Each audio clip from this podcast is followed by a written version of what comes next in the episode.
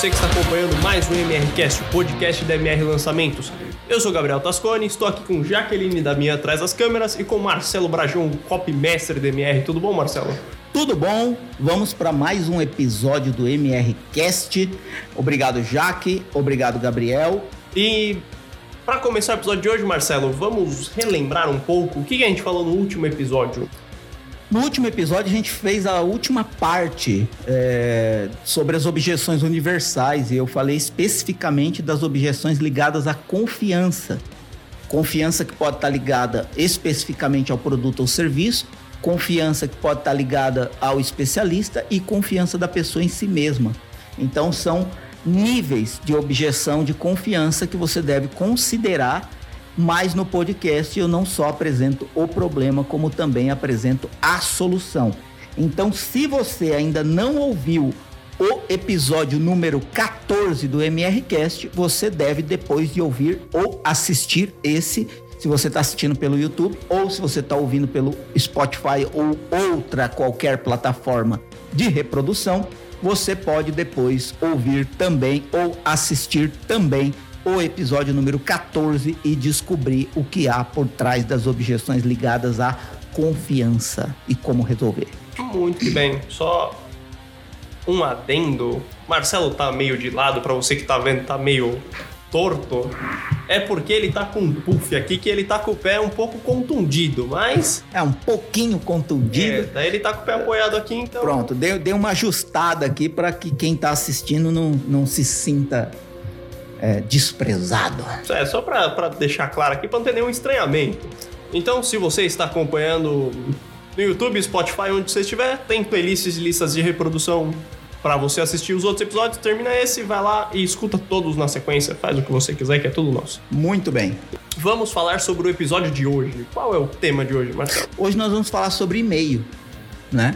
A discussão que envolve aí o e-mail morreu, o e-mail não morreu, as pessoas não abrem e-mail, as pessoas não querem ler e-mail, as pessoas recebem muito e-mail, todas essas justificativas para negativar o valor do, do o real valor do e-mail, é, sobre pessoas que negligenciam um bom e-mail, etc. Tudo que envolve o universo dos e-mails, claro que muito provavelmente a gente não cubra todos os pontos, porque a gente tem é, entre 40 minutos e uma hora aqui, é, mas a gente vai falar sobre vários assuntos relacionados a e-mail, importância, atenção e é, qual o real valor por detrás de uma boa lista de e-mail. Porque tem isso também, né? Escrever o e-mail é uma coisa, mas escrever o e-mail para qual lista é outra coisa. Muito que bem. Então vamos começar. Vamos começar tranquilo. O e-mail morreu, Marcelo? Olha, respondendo direto e objetivamente a sua pergunta, definitivamente o e-mail não morreu. E quem sabe trabalhar corretamente com e-mails sabe do que eu estou falando.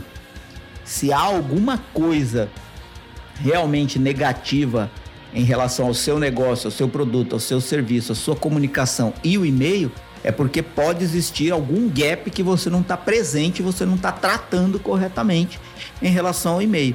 Inclusive, já quero entrar num ponto aqui, né? Independentemente de outras plataformas de distribuição de conteúdo que você pode utilizar hoje, como o Insta, como o Telegram, como o WhatsApp, é, qualquer outra plataforma, YouTube. Todas essas são plataformas objetivamente de terceiros, que da noite para o dia pode acontecer Facebook, que da noite para o dia pode acontecer alguma coisa que está totalmente fora do seu controle. E você pode perder toda a sua rede de contatos, toda a sua audiência, da noite para o dia, se uma política de privacidade for ajustada e não tiver de acordo com aquilo que você está fazendo. Então você pode perder o principal ativo do seu negócio, que é o contato, os contatos que você tem, as pessoas com quem você conversa.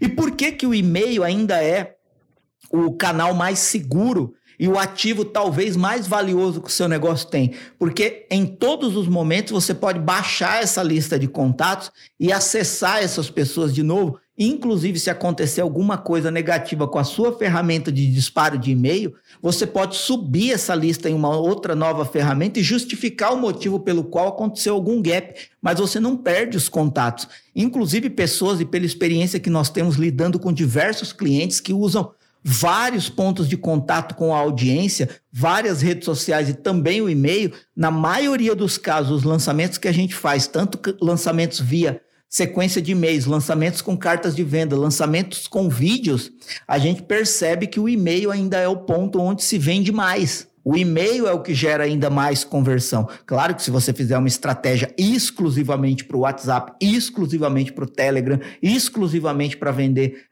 pelo Insta, é claro que aí a métrica é diferente. Mas se você utiliza uma métrica, se você utiliza uma estratégia combinando várias ferramentas, você provavelmente vai perceber que o e-mail ainda pode e traz o maior retorno de conversão que você pode ter num projeto de vendas falando de mercado digital. Bom, então o e-mail ainda é importante, o e-mail ainda funciona. Mas por que você acha que talvez as pessoas estejam com essa mentalidade, com essa ideia de que o e-mail está morrendo, de que o e-mail não está mais funcionando, que ninguém abre e-mail?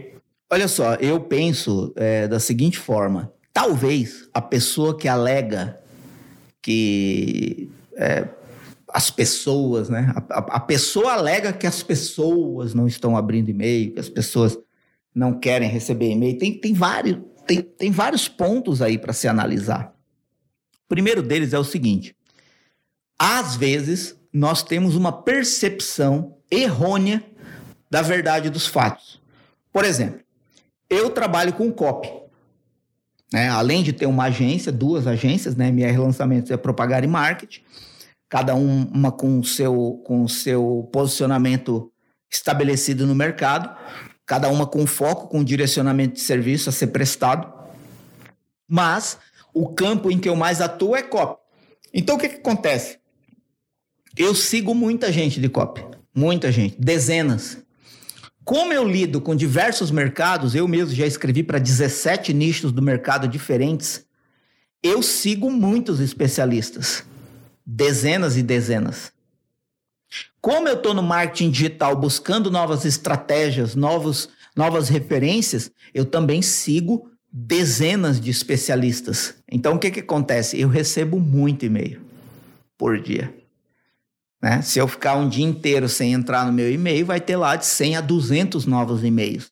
De campanhas que eu recebo, de especialistas que eu acompanho, de referências que eu quero é, acompanhar e de outros copywriters que eu acompanho, porque é um aprendizado recíproco. Então, o que, que acontece? A percepção que eu posso ter a partir de um momento que eu estou num mercado onde eu quero seguir muitas pessoas desse mercado é que porque eu estou recebendo muito e-mail, todo mundo no mundo todo está recebendo muito e-mail. Mas isso pode não ser uma verdade dos fatos. Então, esse é o primeiro ponto a ser analisado.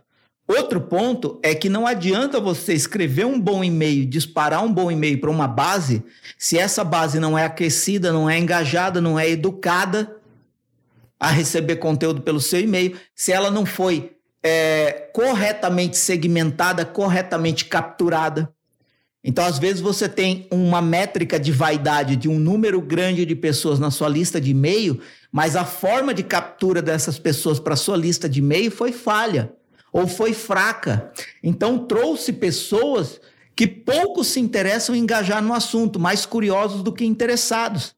Então a sua taxa de abertura e clique vai cair. Então você pode ter uma percepção errônea de que é o e-mail que não está funcionando, mas é a segmentação do tráfego que não foi eficaz. E outra coisa, mais duas coisas, né? Outra coisa é você a pessoa abrir o primeiro, o segundo, o terceiro e-mail e começar a concluir que os seus e-mails não são relevantes o suficientes para que ela dedique mais tempo em abrir e ler os seus próximos e-mails. E ainda um terceiro ponto, tudo depende de frequência. Cada mercado tem uma frequência. Se a sua audiência é educada ao seu ritmo de frequência de distribuição de conteúdo ou de disparos de e-mail, você pode educar essa pessoa a se acostumar com a frequência de e-mail que você dispara. Eu conheço pessoas no mercado que usam a estratégia da escassez de e-mail, a pessoa dispara e-mails esporádicos, mas os e-mails deles são muito bons e aí você fica na expectativa de quando ele vai disparar o próximo. E do outro lado, tem pessoas que disparam muitos e-mails, inclusive muitos e-mails por dia, porque o mercado é muito dinâmico. Por exemplo, se você pega um mercado financeiro nessa montanha russa que a gente está seguindo de sobe e desce, e a pessoa que está recebendo o um e-mail precisa de informações rápidas, ágeis, que chegue para ele na hora que o fato está acontecendo, você precisa disparar muito e-mail. Só que essa pessoa precisa ser educada, o motivo, a razão, a circunstância pela qual ela está recebendo muito e-mail. Por exemplo, como que um mecanismo que distribui notícia vai poder se dar ao luxo de disparar, ah, vou disparar um e-mail só semana que vem, mas a notícia está acontecendo agora. Semana que vem não é mais relevante. Então, percebe? Então, tudo é um encaixe entre segmentação de tráfego para capturar as pessoas para sua lista de e-mail que estejam realmente alinhadas com a sua proposta de valor. Você escrever e-mails relevantes que a pessoa gradativamente vá percebendo que quanto mais e-mails seus ela perde, menos resultado ela tem. Ou seja, quanto mais e-mails seus ela abre, mais o potencial dela de ter resultado aumenta. E você educar sua audiência, a frequência que você distribui ou dispara e-mail para você criar uma conexão com essa audiência. Para ela, inclusive, em alguns casos, colocar você como prioridade em relação a outros e-mails. Agora, é claro que tudo tem a ver também com assunto, corpo, CTA, né? um e-mail bem construído. Né? O e-mail não pode ser simplesmente uma estratégia aleatória, ocasional, dentro de uma estratégia de vendas. Muito pelo contrário. Em muitos casos, o e-mail é talvez o ponto mais sensível que você tem num projeto de vendas, principalmente no disparo de uma carta de vendas ou num projeto de lançamento com vídeos. E nós vamos falar disso aqui daqui a pouco. Muito que bem.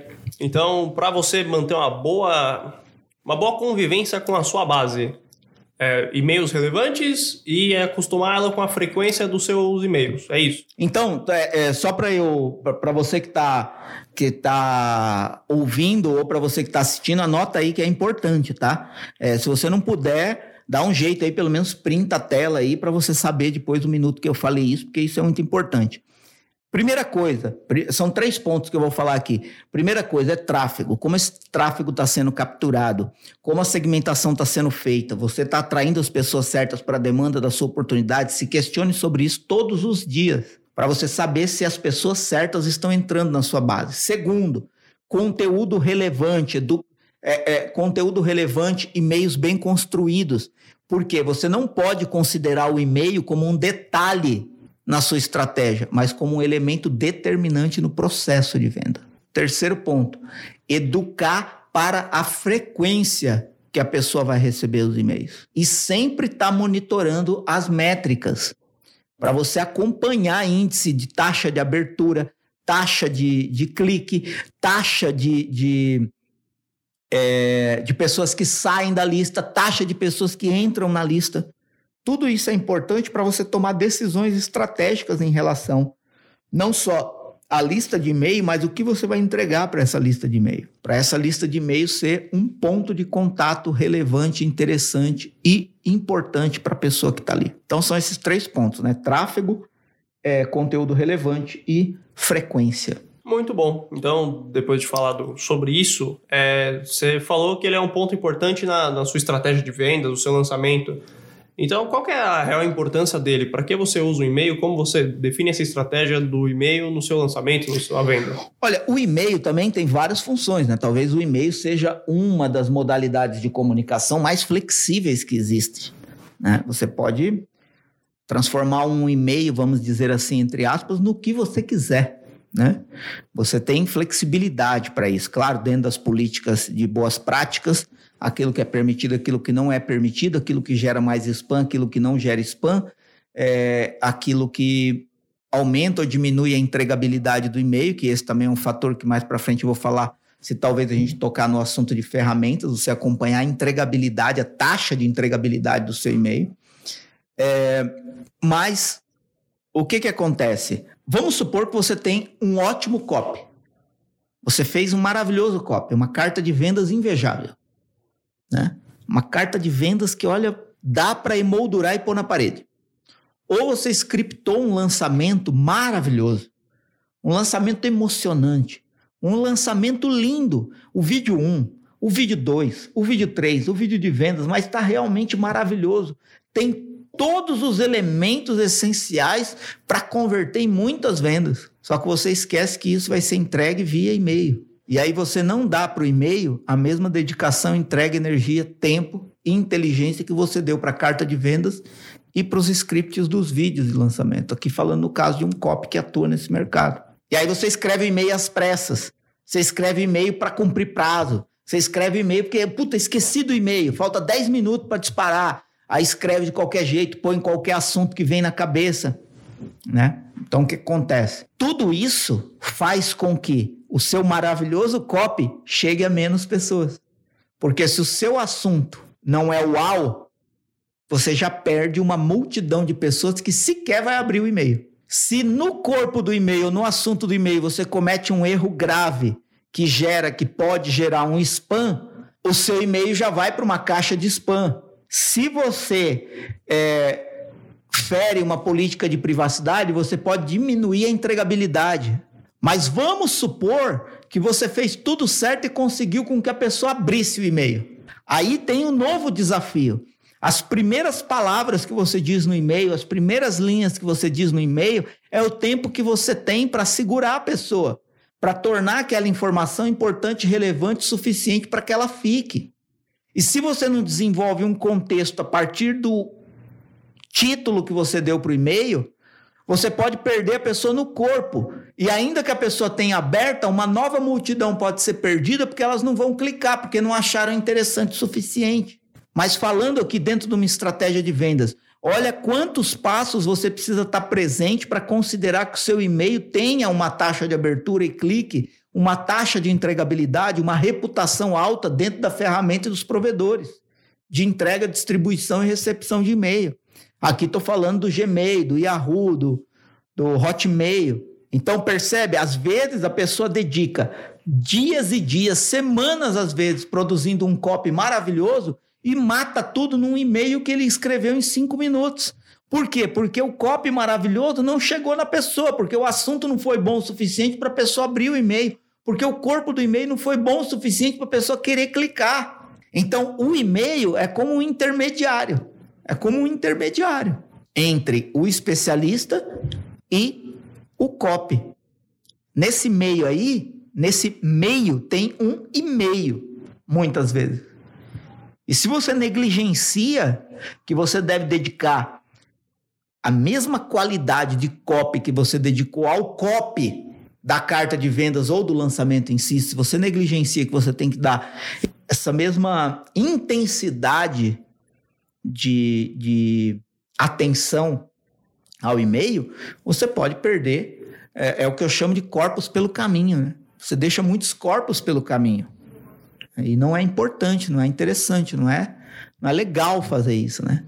Porque você está é, perdendo dinheiro a cada pessoa que não abre o seu e-mail, a cada pessoa que não clica no seu e-mail, a cada pessoa que não é conectada ao copy.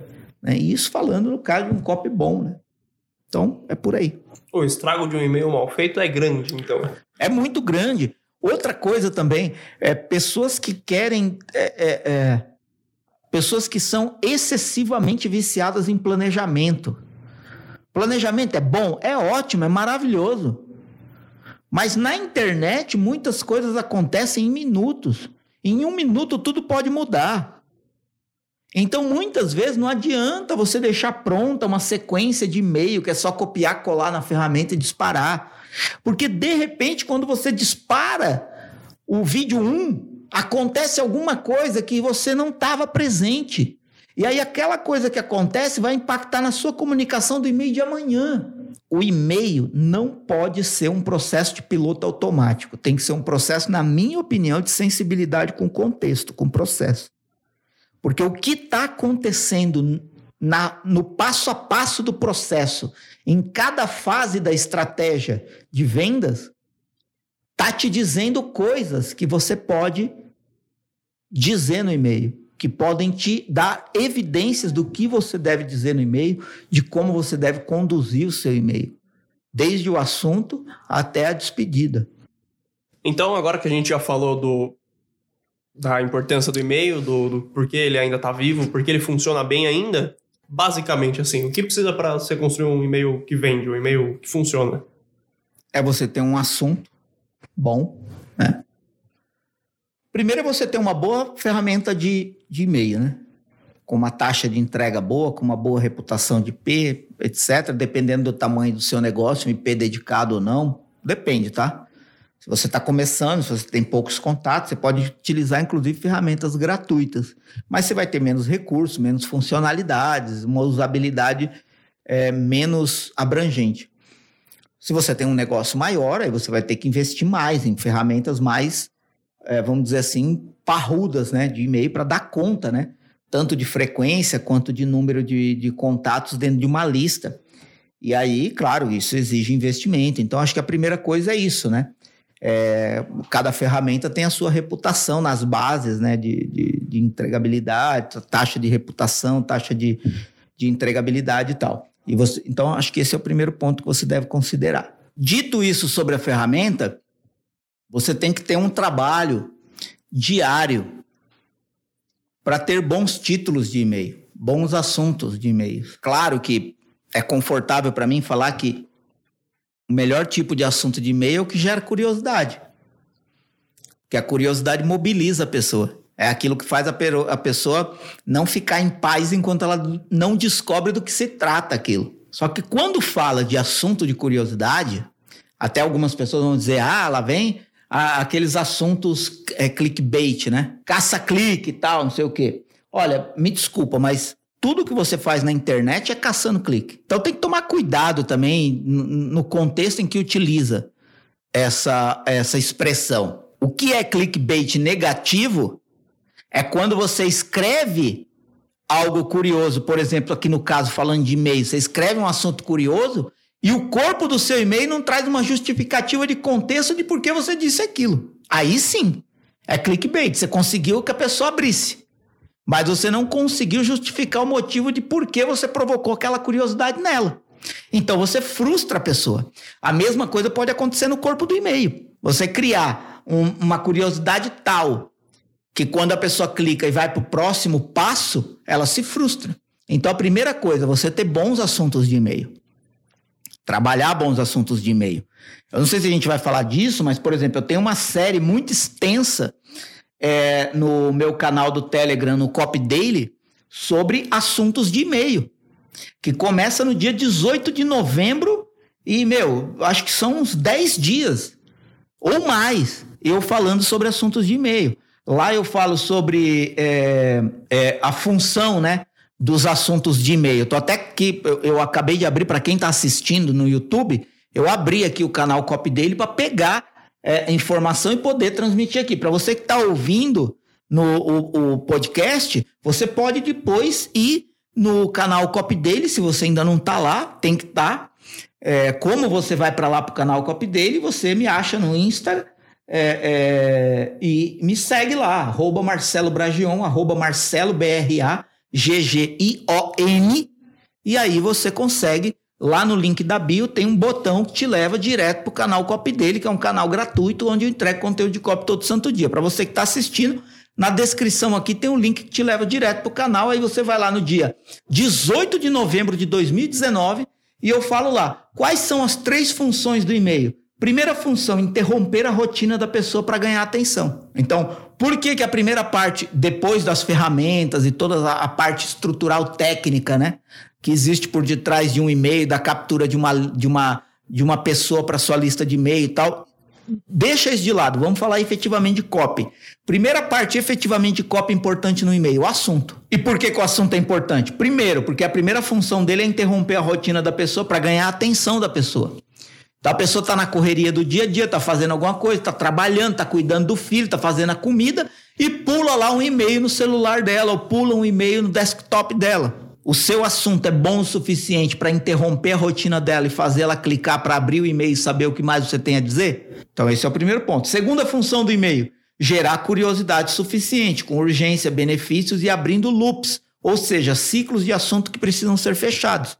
É o próprio da curiosidade. É você falar de uma coisa onde você não diz toda a coisa e a pessoa quer saber o que mais tem por detrás dessa coisa que você começou a dizer e não concluiu.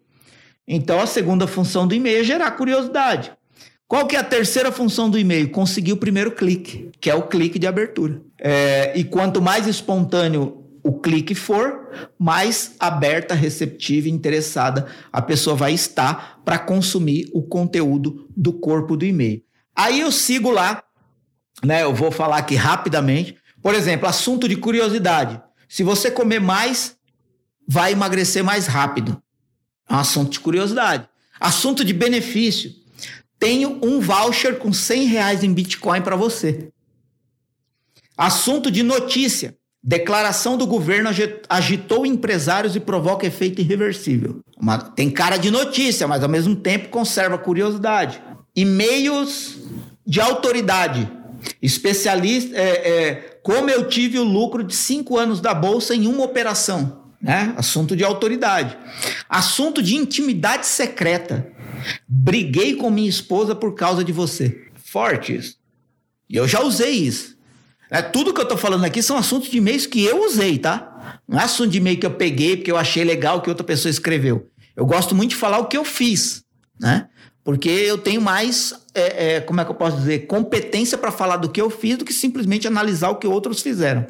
Assunto de resposta ou encaminhado. Claro que isso tem que ser usado com muito equilíbrio. Se você usar muito, a pessoa saca. Então você usa isso eventualmente no momento crítico em que você quer aumentar a abertura. Outro, outro modelo, aquele FWD, né, forward, ou o, o ENC, né, de encaminhado mesmo. É, aí você coloca lá encaminhado. Isso vai afetar seus rendimentos. Percebe? É, assunto de prazo e escassez. Restam apenas nove horas. Seja rápido. Assuntos com palavras de poder e impacto. Aumente sua reputação e influência agora. O poder fenomenal dos cinco segundos. Nunca mais faça isso, nunca mesmo. Olha a força dessas palavras de impacto num assunto de e-mail. Assuntos de quiz e adivinhação. Faça esse teste agora para saber se você vai ficar desempregado. Assunto de microhistória. Ela fugiu do hospital quando o médico disse: pode passar a faca. Esse é o único que não é meu.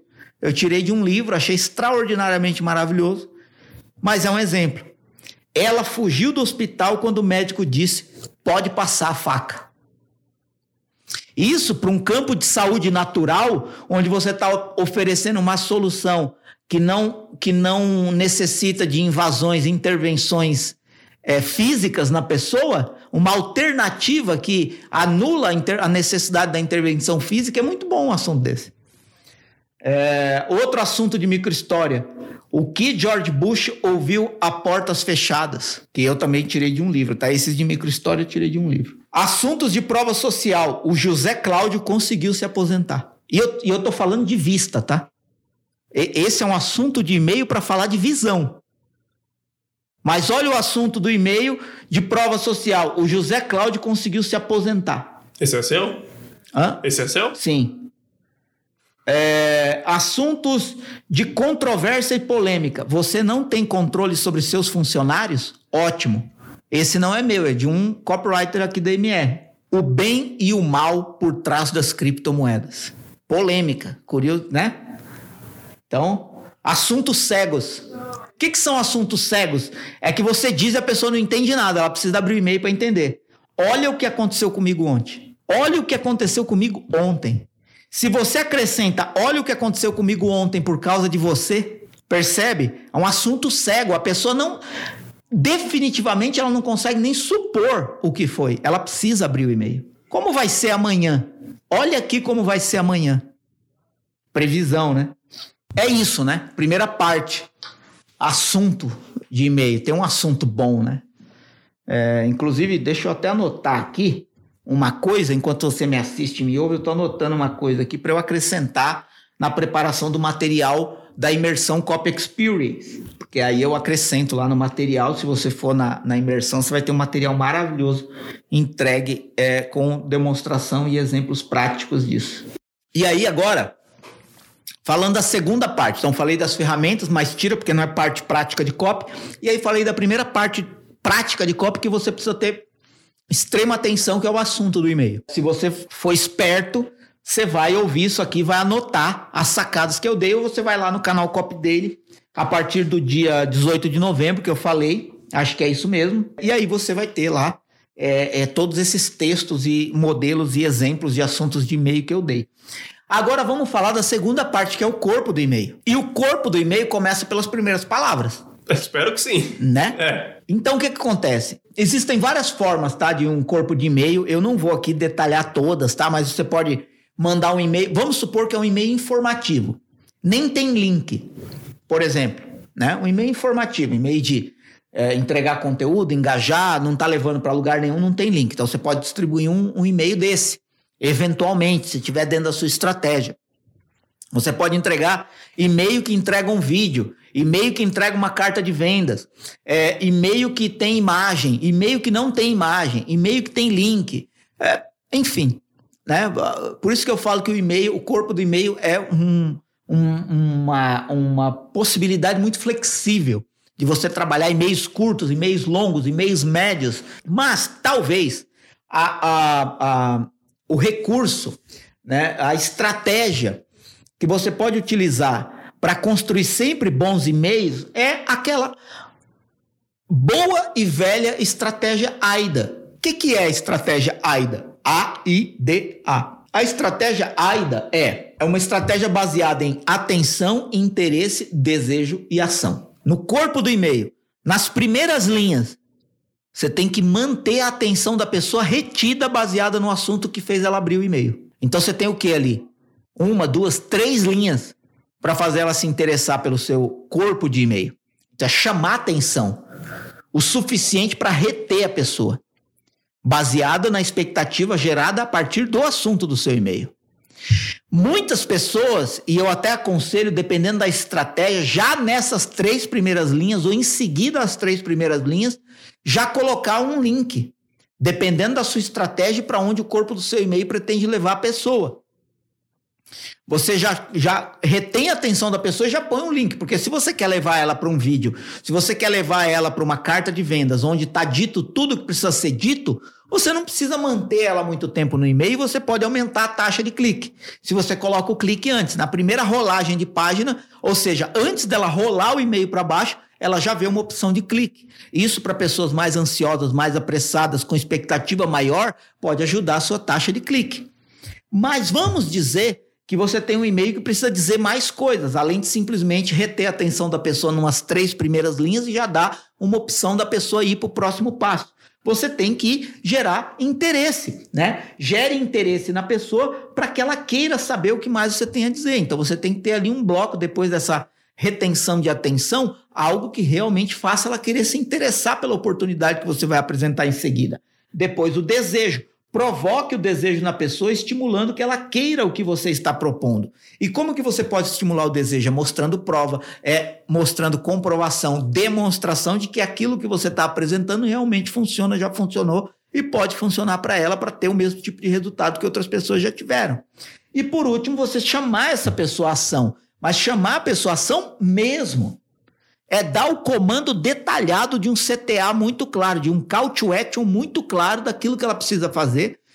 Logo depois que você reteve atenção, gerou interesse, estimulou o desejo, você chama essa pessoa à ação. A ação normalmente é clicar num link, é responder um e-mail, é preencher uma pesquisa, alguma coisa desse tipo.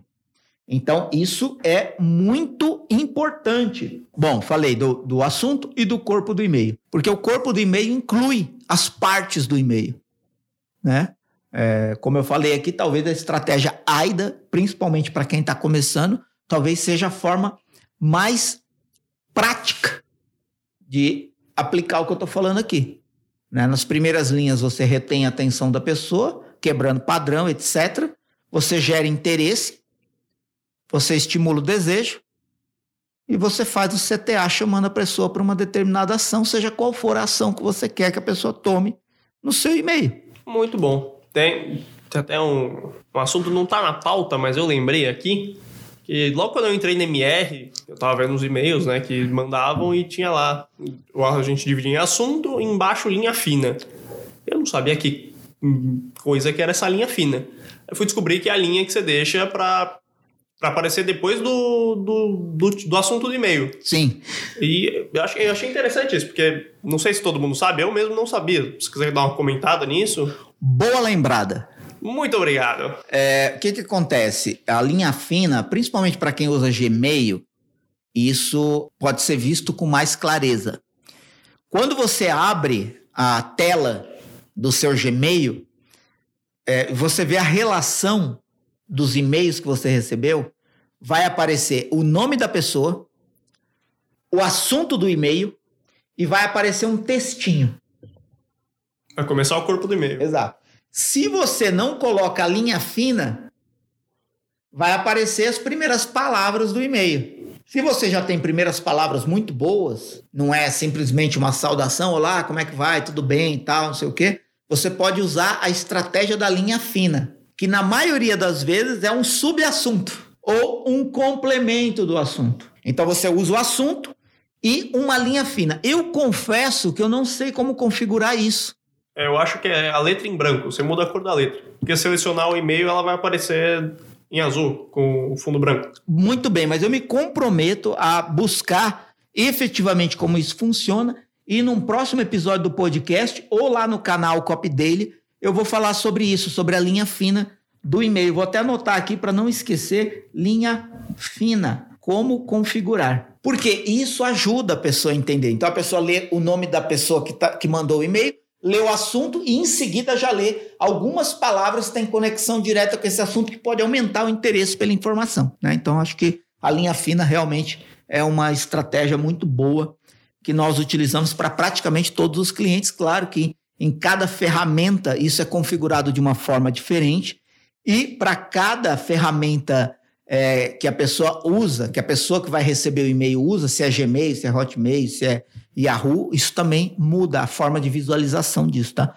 Mas eu vou é, me comprometer aqui a procurar mais sobre isso para poder falar num próximo momento. Então, depois de falar de linha fina, de assuntos de e-mail, coisas que chamam a atenção, no corpo do seu e-mail, tem algum recurso que você pode usar como esses para estimular o, o, a pessoa ficar mais entretida, é, chamar mais atenção, estimular o clique no próprio corpo do e-mail? Algum existe recurso? sim e existe vários. Existem vários. Né? É, inclusive, eu coloquei aqui uma relação para falar todos aqueles que eu lembro, podem não ser os únicos, né? Mas é, aqueles que eu lembro e que eu mais uso, é, eu vou compartilhar aqui com você. Então, o primeiro deles é blocos de informação. Né? Então, a estratégia AIDA já vai ajudar com isso. É você ter blocos distintos, específicos de informação no seu e-mail. Então, onde eu vou chamar atenção? Aqui. Onde eu vou gerar interesse? Aqui. Onde eu vou estimular o desejo? Aqui. Onde eu vou chamar a pessoa para tomar uma decisão? Aqui. Então você consegue já ter blocos distintos de informação. Isso ajuda na fluência da pessoa ao absorver a informação transmitida pelo e-mail. Né? É, quando você escuta alguma batidinha aqui, você, principalmente você que está ouvindo, você que está assistindo, está vendo eu me mexer aqui, é porque eu estou arrumando a perna quebrada aqui embaixo. Então, esse é o primeiro ponto. Outra coisa, que é uma coisa que, inclusive, copywriters que já atuam no mercado, às vezes negligenciam e ignoram, é, uma das melhores estratégias para a pessoa reter informação é você dizer frases curtas. E aí você vai ter que, talvez, talvez, negar um pouquinho das regras ortodoxas do português. Né? Frases mais curtas. Né? Pá, pá, pá. Você fala uma frase ali de meia dúzia, oito palavras, ponto final, começa de novo. Nem que você comece a frase com E. Por quê? Porque isso é comprovado. A, a, a mente da pessoa aprende é, em blocos, ela absorve em blocos.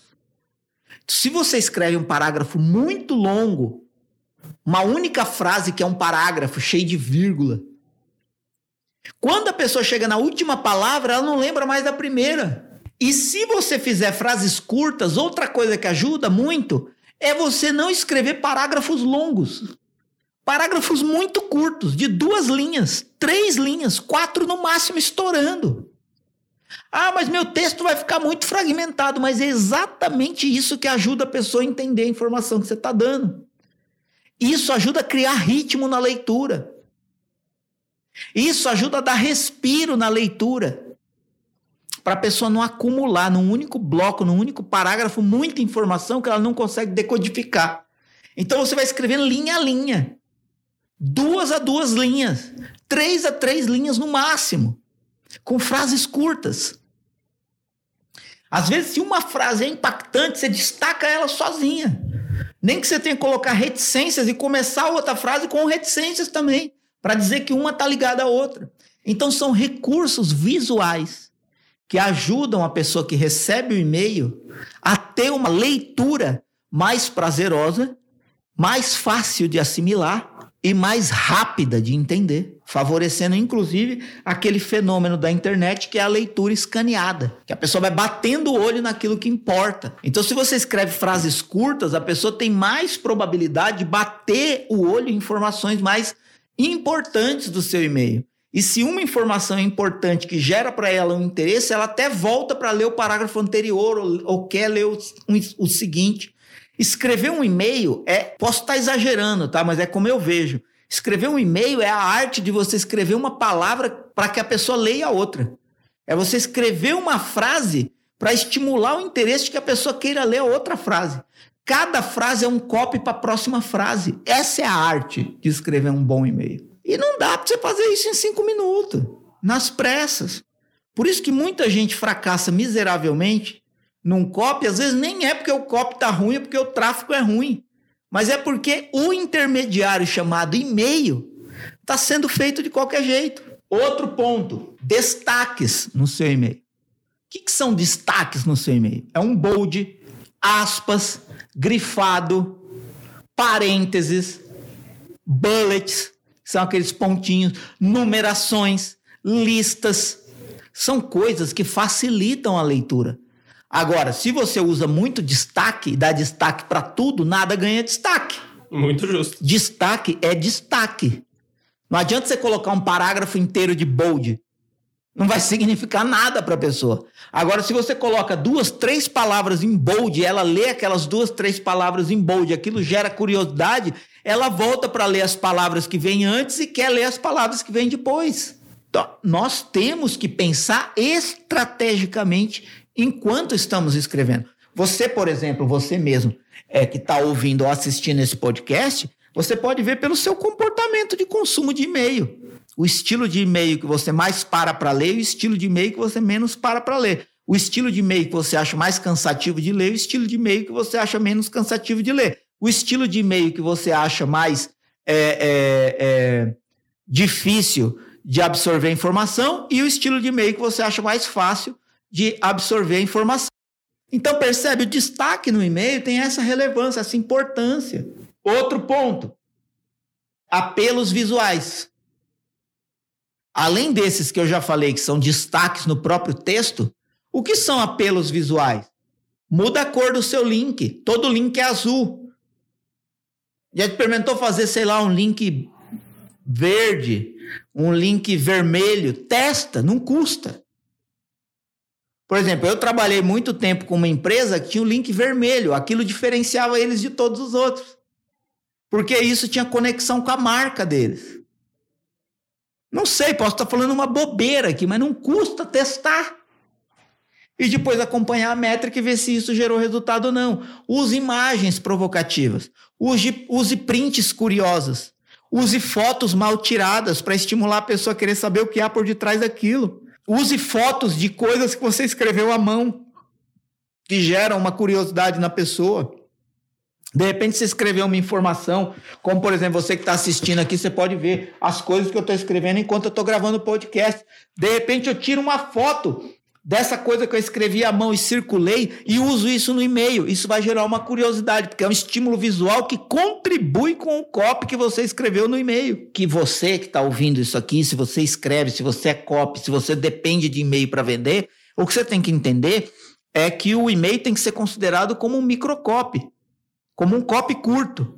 Short copy, né, que as pessoas chamam, copy curto, né? É isso o e-mail. Não é uma qualquer coisa que acontece na sua estratégia. É por isso que às vezes cansa a audiência, porque a audiência está cansada não é de receber e-mail, é de receber e-mail ruim. É de receber e-mail que o copy não gastou tempo. É de receber e-mail que qualquer pessoinha lá escreveu e-mail achando que só escrever e-mail era suficiente para a pessoa abrir e clicar.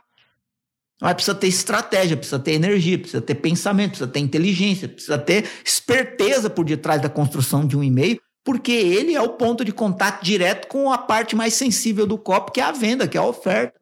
A não ser que você está fazendo simplesmente uma sequência de e-mail, a sua oferta vem dentro do próprio e-mail. Aí o seu e-mail se torna ainda mais relevante e importante. Só para colocar um ponto aqui, você falou de trocar a cor do link do e-mail. Você está falando do link próprio em si ou da tipo embedar o link em uma frase e mudar a cor da frase? Isso. Ah, tá certo. Então, tá. Isso. Só para esclarecer. É. Por exemplo, tem pessoas que usam GIFs. Os GIFs estimulam, depende do mercado, depende da audiência. Por exemplo, eu sei que mercado de concurso público ama GIF, não sei porquê, mas, mas ama. As pessoas que seguem as empresas que trabalham com cursos, a gente, nós temos um cliente chamado Fox Concursos, que trabalha com, com assinaturas de cursos para concursos públicos. É, é um comportamento, as pessoas amam, gostam, né? Vai na, na vibe da sua audiência, entra no clima e vai criando estímulos visuais. E por último, que eu quero falar aqui é o PS, né? PS, aquele é o que mais tem a ser dito, né? O que se diz depois, né? Essa é a tradução, né? Dito depois, né? Não sei qual que é exatamente o que significa o P e o que significa o S, você sabe? Eu procurei esses dias, acho que é uma coisa latinha, é postscriptum. Exatamente assim. isso, eu procurei também, mas eu não sabia eu pronunciar aqui. esses dias, mas... Exato. É escrito depois significa que, que, o que, que um PS é importante? Existe um comportamento, depois de a pessoa consumir muito tempo o seu conteúdo, de que normalmente as pessoas entram no e-mail e correm logo para o final, porque elas esperam o link ou alguma informação conclusiva daquele contexto do e-mail. Então, o PS pode ser utilizado como uma estratégia de resumo do corpo do e-mail. Se você consegue resumir o corpo do e-mail num parágrafo de três, quatro linhas, você pode criar um PS muito poderoso. Se a pessoa correr direto para o final do e-mail, ela vai ter toda a informação do corpo do e-mail resumida em algumas linhas. E isso estimula a pessoa a clicar. Então, utilizar o PS, em muitos casos, é extremamente relevante. Ou para você dar uma informação adicional, ou até mesmo para você resumir o corpo do contexto do e-mail. Muito que bem. Então, acho que já falamos de bastante coisa, mas para finalizar, como se leva em consideração as pessoas que acessam o e-mail no mobile? É que não está no desktop, o que, que você leva em consideração? Você muda alguma coisa? Você tem que se atentar a alguma coisa extra? Olha, eu vou ser bem direto e objetivo aqui, né? É, por exemplo, acompanhar as métricas de um e-mail é um, uma tarefa diária, tá? É, não, não, não dá, ah, vou fazer uma vez por mês. Não, não dá que nem despesa no mercado, uma vez a cada 15 dias. Não, você tem que acompanhar diariamente. Porque o humor das pessoas mudam da noite para o dia e você pode é, perceber alterações é, críticas de abertura e clique da noite para o dia. É, então você tem que acompanhar a métrica de e-mail é uma tarefa contínua. Então, é, como é importante acompanhar as métricas, às vezes até mais de uma vez por dia, quais são as métricas que você deve acompanhar? Eu já até falei um pouco disso no começo do podcast, mas só para relacionar aqui, você precisa acompanhar o crescimento da lista de e-mail diário, e isso é atrelado diretamente à página de captura que está trazendo esses, esse tráfego, né? É, você precisa, e aí a, a, página de captura tem que ser medida através da, do índice de conversão né?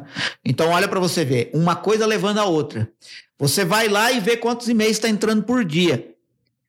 Se está mais ou menos do que você esperava, você deve isso à página de captura. Se está menos, você tem que ir na página de captura, ver a taxa de conversão e melhorar.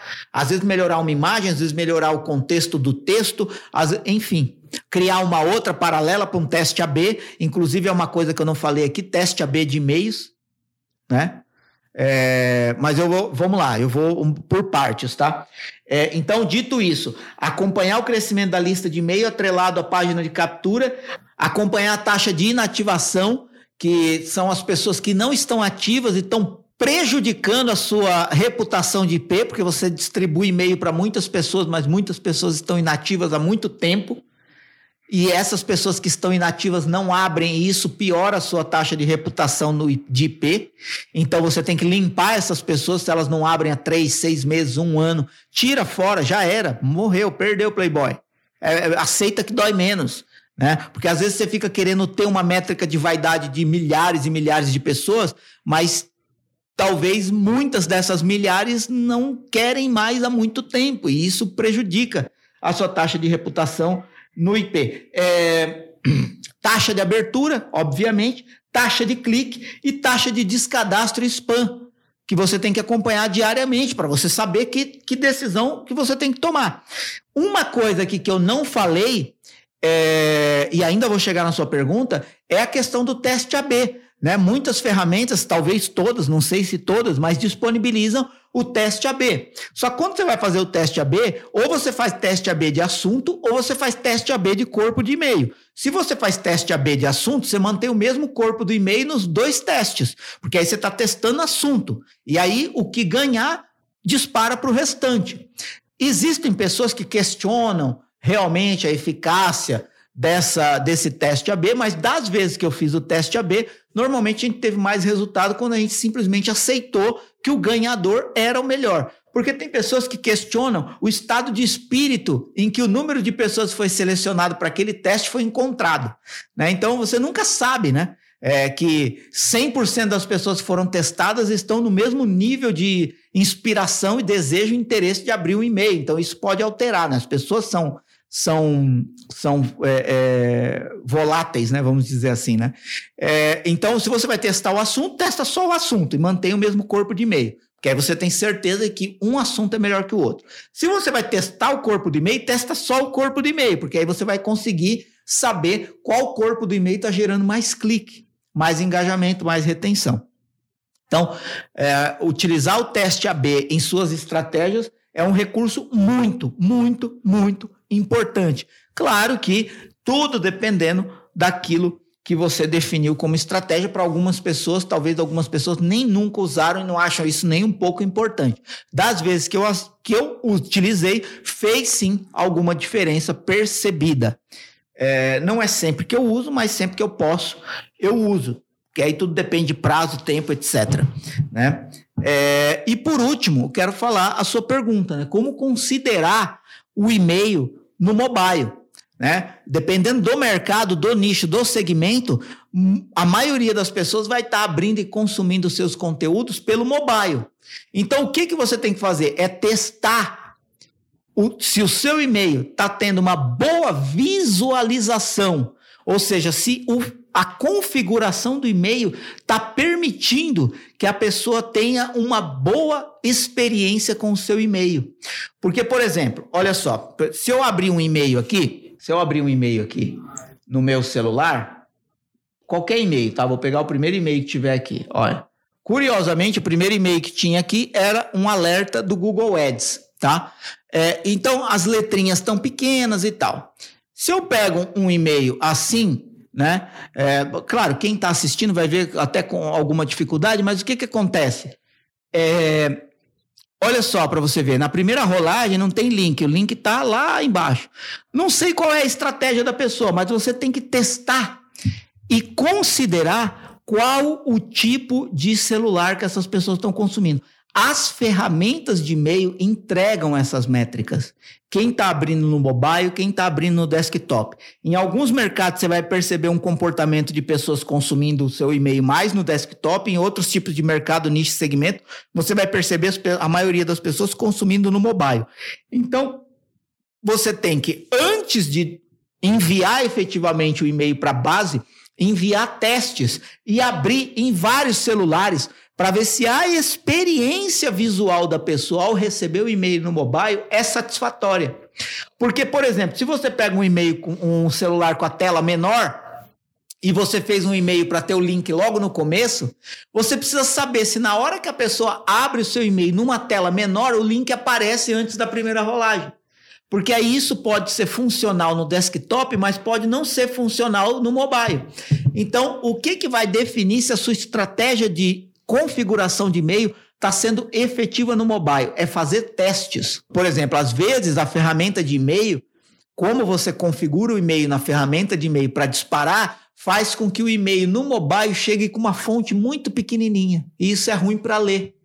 Então você tem que criar recursos de diferenciar, né? Para poder provocar o mesmo estímulo de interesse e uma boa experiência no celular, porque a gente sabe também que no celular é muito mais rápido a pessoa desistir de ler uma informação do que no desktop, tá? Porque às vezes a pessoa está numa atividade, às vezes a pessoa está andando no meio da rua, às vezes, né? Então, é, a pessoa com o celular na mão consumindo uma informação, ela tem ainda mais elementos de distração do que se ela tivesse sentada na frente de um computador. Às vezes a pessoa abre só para tirar a notificação do celular. Exato, e tudo isso precisa ser considerado. Né? Então, por exemplo, ontem mesmo eu abri um e-mail no celular que me chamou a atenção. Por quê? Porque a pessoa atrelou o produto dele ao nome da Netflix. E ele criou um, um, uma espécie de um logo da Netflix com o nome do produto dele. Aquilo me chamou a atenção. Né? Eu tinha aberto o e-mail para tirar a notificação. Aí chegou lá, se interessou. Exato. E li até o final. Então, isso é exatamente o que você está falando. É, essa pessoa, com certeza, mandou um teste do e-mail, foi lá no celular e abriu para ver como ia ficar. E aí ele percebeu que o primeiro impacto visual vinha logo que a pessoa abriu o e-mail. E isso estimulava a pessoa a ler mais. Então, considerar isso realmente é muito importante para quem não ouviu ou não viu. Quem pediu essa pergunta foi a Jaqueline, que está atrás das câmeras. Muito que bem, a gente estava encerrando aqui, ela parou tudo e lembrou dessa pergunta importante. É isso. Então é isso. Então encerramos aqui, certo? Sim. Muito que bem, então. Claramente não encerramos todo o assunto, mas, né, falamos tudo que que achamos importante, que achamos relevante, que pode ajudar você e, e aquilo que eu E aquilo que eu uso no dia a dia, né? Sim, com certeza. Aquilo que eu uso no dia a dia mesmo. Nós usamos, né, aqui na MR, na Propagar. Muito que bem, então. Então, você que assistiu, você que ouviu, muito obrigado. Tem links e, e listas de reprodução na plataforma que você tiver para assistir os outros episódios. Considerações finais, Marcelo? Algum comentário? Algum... Consideração final é o seguinte: você que está assistindo pelo YouTube, quero falar primeiro com você que está assistindo pelo YouTube essa gravação. Olho no olho aqui. É, olho no olho. Meu, se inscreve no canal se você ainda não está inscrito. Agora. Beleza. Viu aí o botão? Inscreveu. Ativa as notificações também. Porque aqui no YouTube não acontece só entrega de gravação de podcast. Tem a série Copy One on One tem a série é, Dissecando, tem outros conteúdos de copy que eu posto. Enfim, tem uma série de outras coisas acontecendo aqui no canal do YouTube. Se você não ativa a notificação, você perde o que está acontecendo. E depois, se você chega muito tarde, você não consegue acompanhar tudo que já foi postado. Se você quer aprender mais sobre copy, essas séries podem te ajudar muito. E você ativando a notificação, você sempre vai ser avisado quando subir um novo vídeo. É, deixa um comentário, é muito importante saber o que, que você está é, vendo, entendendo, experienciando de tudo isso. Dá um like e se você quiser mais lugares onde eu falo de copy, é só você ir na descrição aqui embaixo, clicar no link, principalmente no link do Copy Experience, que é a minha imersão presencial, onde tudo isso que eu falo aqui eu te mostro como fazer isso na prática, na sua frente, no seu próprio projeto durante três dias de imersão, tá bom? Então, é, na descrição tem o link do Copy Experience para você saber mais. Para você que está ouvindo, compartilha, né? Compartilha. Se você quiser ir lá no YouTube também para se inscrever no canal, ativar a notificação, deixar comentário, etc, fazer tudo isso que eu estou falando, é muito importante. Ou você pode, talvez, um caminho mais rápido é você ir pelo Insta pelo meu Insta, arroba Marcelo Bragion, arroba Marcelo B-R-A-G-G-I-O-N, arroba Marcelo Bragion. Você vai lá, me segue, você pode me mandar perguntas, você pode interagir comigo lá de, pelo direct e você pode ir no link da bio. Você vai lá, é, no meu Insta, pode mandar qualquer mensagem que você quiser pelo direct, mas principalmente vai no link da bio e lá no link da bio você clicando lá tem quatro botões de opções de outros lugares onde você pode acessar o meu canal no YouTube, é, onde você pode acessar a, o Cop Experience e onde você pode acessar o canal Cop Daily diretão e entrar. É isso. Um abraço, muito obrigado pela sua atenção, pelo seu tempo e espero que você coloque o que foi dito aqui em prática e depois me conte os resultados. Então é isso, muito obrigado a vocês que acompanharam até aqui e até mais. É nós.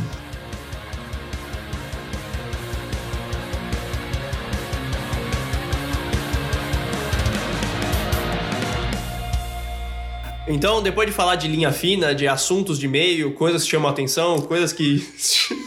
é a terceira vez que estamos tentando gravar essa pergunta. Agora vai. Coloca um make off disso lá. Tá complicado, mas vamos lá. Então, e a luz acabou de apagar aqui no nosso estúdio de podcast. A Jaque fez um A5 à mão. Para você que está assistindo, foi um deixa para lá. Para você que baile. tá ouvindo, imagina a cena, a Jaque por detrás das câmeras, fazendo assim com a mão, deixa para lá. Essa luz não estava ajudando tanto assim mesmo, então vamos seguir o jogo. E lá no link, eu tô olhando pro celular aqui, quem tá me vendo a gravação não tá entendendo nada, é que eu tô olhando pro celular achando que vai fazer alguma diferença para quem tá ouvindo o podcast pelas plataformas de reprodução de podcast, mas não vai fazer a mínima diferença, então eu vou voltar olhar para a câmera.